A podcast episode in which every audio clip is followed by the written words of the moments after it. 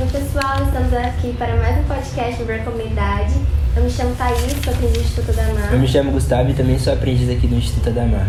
E hoje viemos falar sobre o Novembro Azul. Oi, tudo bem, doutor? Boa tarde. Você poderia se apresentar pra gente? Meu nome é Alexandre, eu sou médico do trabalho, da Adamar. É, trabalho na área há 25 anos. Vim falar um pouquinho com vocês sobre câncer de próstata. E qual foi o objetivo da campanha do Novembro Azul? O objetivo da campanha do Nove- do Novembro Azul é chamar a atenção da população masculina.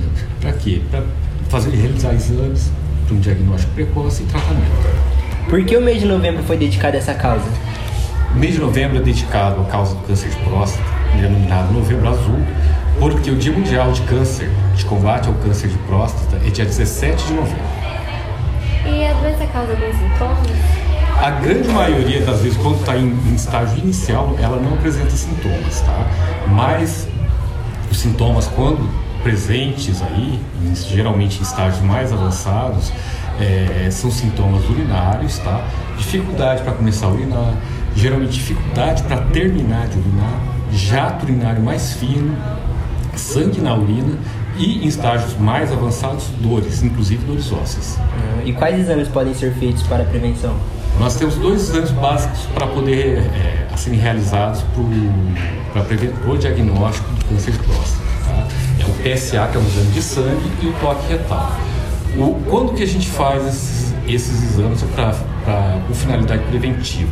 Quando a pessoa tem um histórico familiar de pessoas na- com câncer de próstata, pai, tio, que já tiveram histórico de câncer de próstata menos de 60 anos, o indicado é começar ah, os exames preventivos aos 45 anos. Quando não existe esse histórico familiar, pode-se começar aos 50 anos.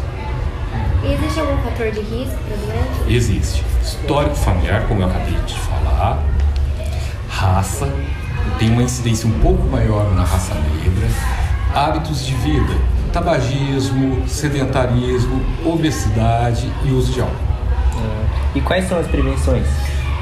Atacaremos mais uma vez esses pontos que nós acabamos de falar. Qualidade de vida, uma alimentação mais saudável, rica em fibras, não fumar, evitar bebida alcoólica e fazer os exames preventivos.